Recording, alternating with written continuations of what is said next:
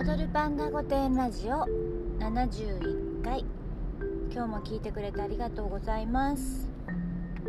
お風呂の話なんですけどお風呂は湯船派ですか？シャワー派ですか？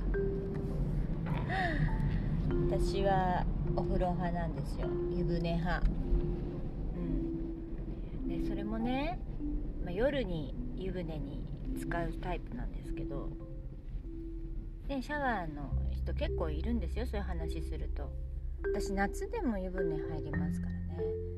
だからシャワーが続くとねなんか体の調子もあんまり良くない気もするんですよ。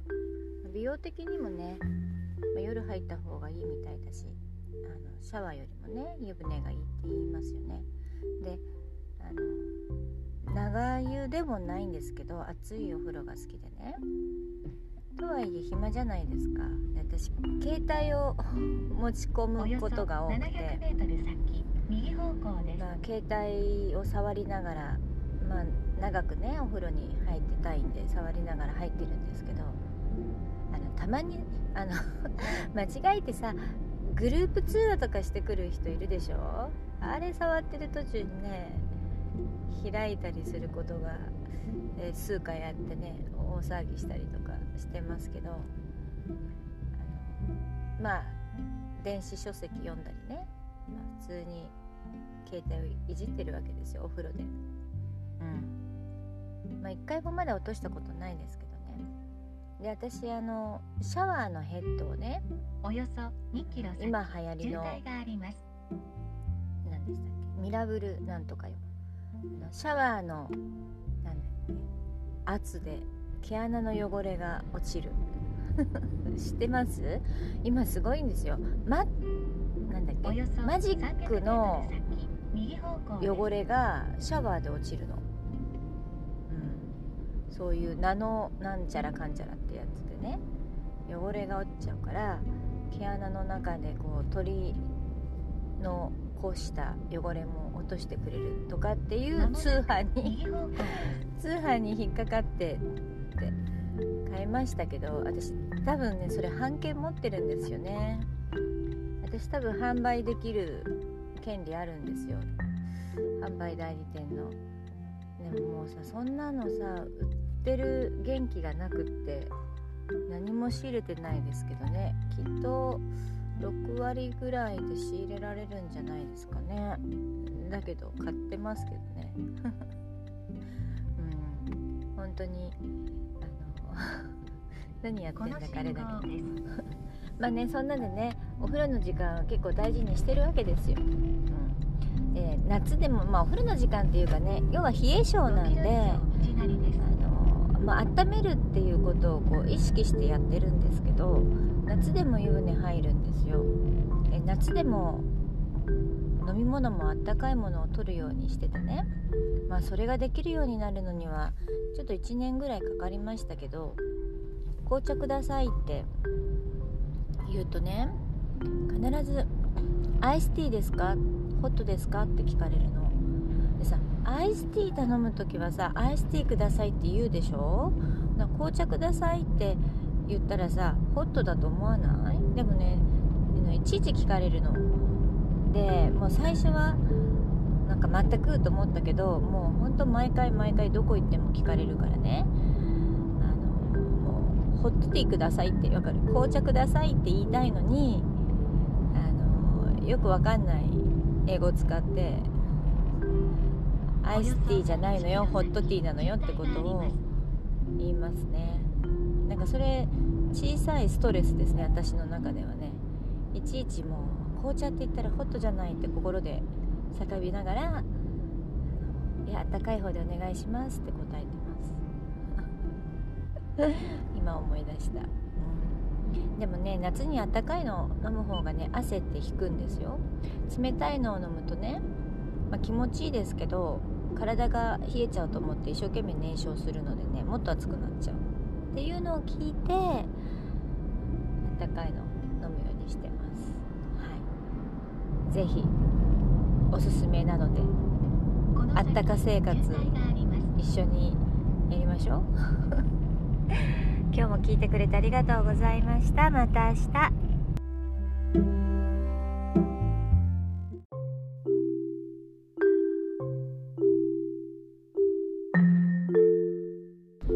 踊るパンダ御殿ラジオ72回目。今日も聞いてくれてありがとうございます。今日もね車の中なんですけどなんか最近ゴーゴーいう音が気になってたんです。でねその原因がねやっと分かったの。あのね暖房。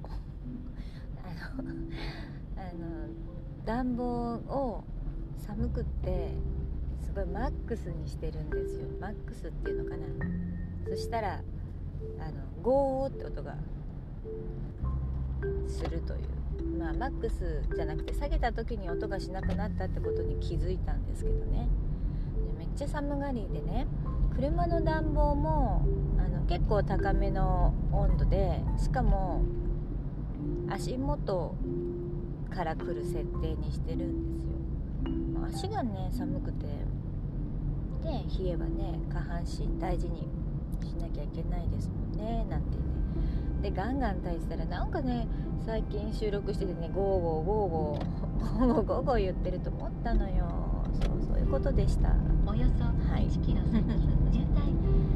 ねおよそもう寒がりというかほんの2年ぐらいまではあの冷えがすごくて冷えがすごくなっていうかまあみんな冷えてるんですけど症状がね、まあ、ひどくてすぐトイレに行きたいとかすぐ風邪ひいちゃうとかね。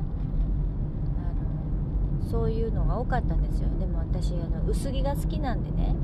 まあ当たり前なんですよね。冷えちゃうのはね。でまあいろんな勉強をして、まあ温めた方がいいなっていうのでね昨日も話したお風呂は湯船に浸かるとか。あとね寝る前はね首の周りになんか巻いとだいぶ違いますね。首が弱いみたいで風って首から入ってくるじゃないですか。なんで入ってくんだか知らないけど首を寒くすると手首足首もそうですけどまあ風邪ひきますよね。なのでちょっと寝る前もね首の周りをあったかくして寝るようにしてます。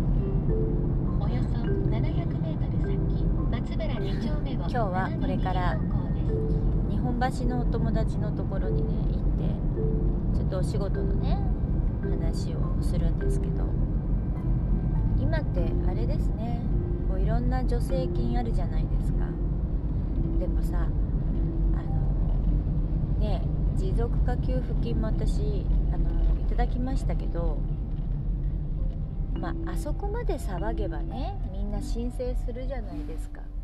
あそんなのあるんだとかね。でも大抵のなんか給付金ってあの分かりづらくできてるし自分で探さないと分かんないものが、結構多いですよね。渋滞区間が続きますだって持続化給付金だって最初みんな自分はもらえないと思ってたけどよくよく聞いたらもらえるんだことだったって言って慌てて出す人いっぱいいたじゃないですか。あの不正とかじゃなくてね。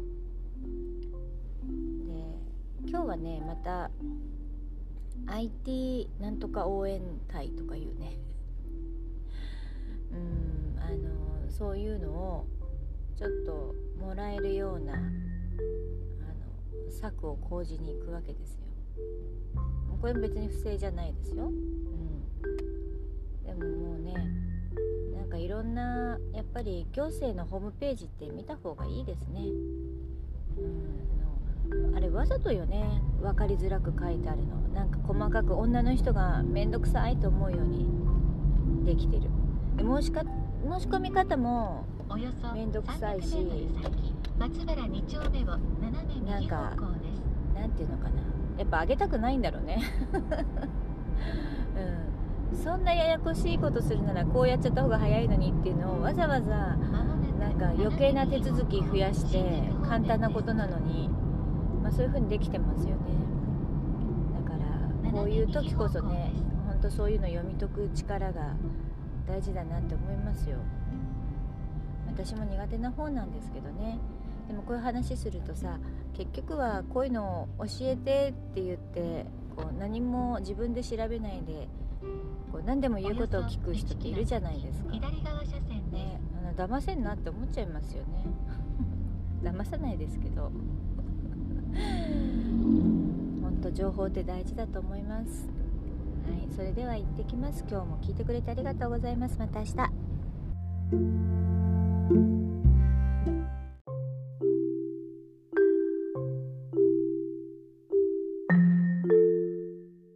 踊るパンダ御殿ラジオ73回。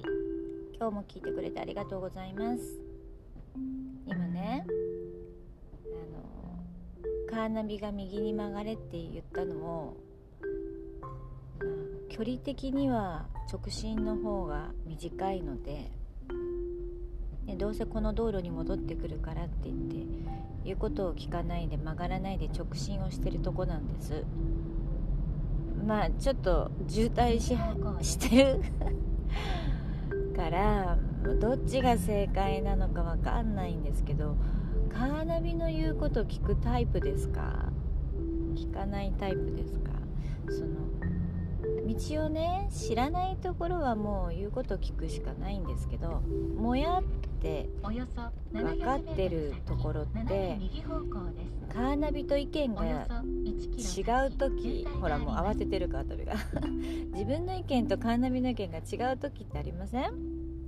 いやこっちの方が早いよとかさっていうのもあのすごく詳しいところでカーナビの通りだと遠回りだなって思うこととかなんでここをこんなあの迂回させんだろうって思うことが多いからなんていうのこれは私の考えの方が正しいんじゃないかって思っちゃうんですよ。で今思っちゃってあの言うことね聞かないで。まあちょっとリルートしてくれてますけどね。うん。これ渋滞を見てくれてるんですか？こういうのって。あなんかお順番ありますよね。優先順位がね。なんか大きい道路を回るのが早いとかさ。でも本当にあの結構何回かあこれ言うこと聞かなきゃよかったって思うことがあったんでね。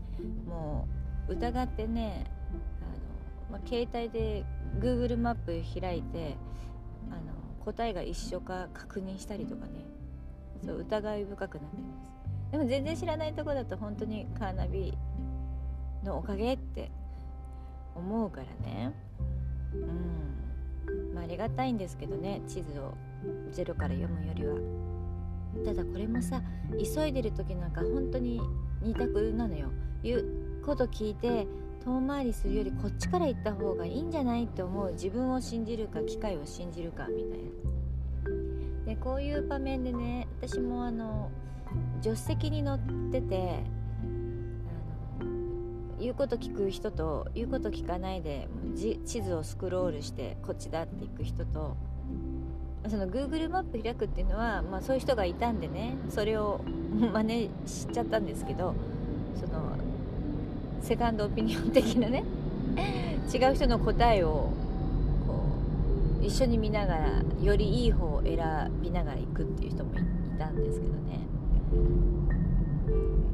およそまあ300なんか人とドライブしてたりとか時間に急いでなかったらカーナビはね遠回りしたところで道は絶対間違えないのでまあ心穏やかに行けますよねただ問題は急いでる時なんですよ。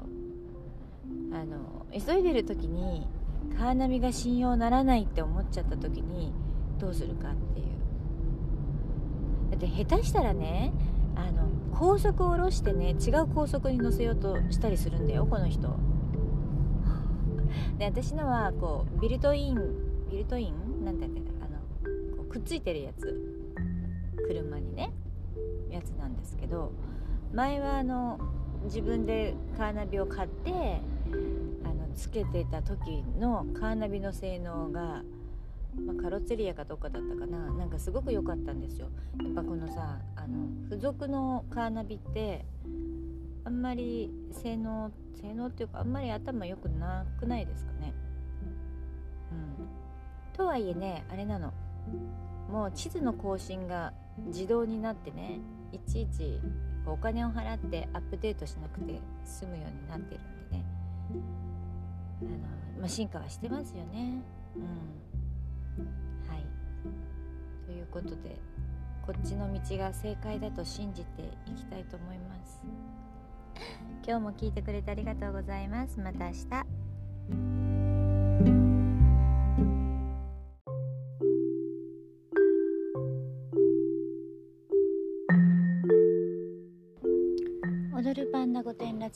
74回。今日も聞いてくれてありがとうございます。ラジオをね始めるようになって他の人のラジオも聞くって前にもお話ししましたけど私はね寝る時に電気も暗くしてもちろん音楽とかもね聞かないんでこうシーンとした状態で真上を向いて おやすみなさいって感じで寝るんですよ。普通に絵に描いたようにね。でもたまにお友達の家に泊まりに行ったりすると電気をちょっとうっすらつけとく派の人とかね。あと音楽とかラジオをかけ流しテレビとかねかけ流したまんま寝る人って結構いるんですよね、うん、知らなかったっていうかね。自分は夜は電気を消して寝るもんだと思っててまあそれが習慣になってるからいいんですけど意外に音をつけながら寝る人っていっぱいいるみたいでおよそ 300m 先、斜め右方向です。でまあ私あんまりながらながら寝みたいなのはまあ寝落ちしちゃうことはありますけどねまあそれもあんまりないんですよ寝落ちるなんてなんか作業してる途中で寝ちゃうっていうほど根詰めないしもう寝そうになったら眠くなったらその途中の作業を見切ってやめて片付けてから寝るんですね。で人のラジオをね、まあ、聞く時って、まあ、夜暇になった時とかね今夜じゃなくてもですけどそういう時に聞くじゃないですか。とねあの聞きながら寝ちゃったんですこの間。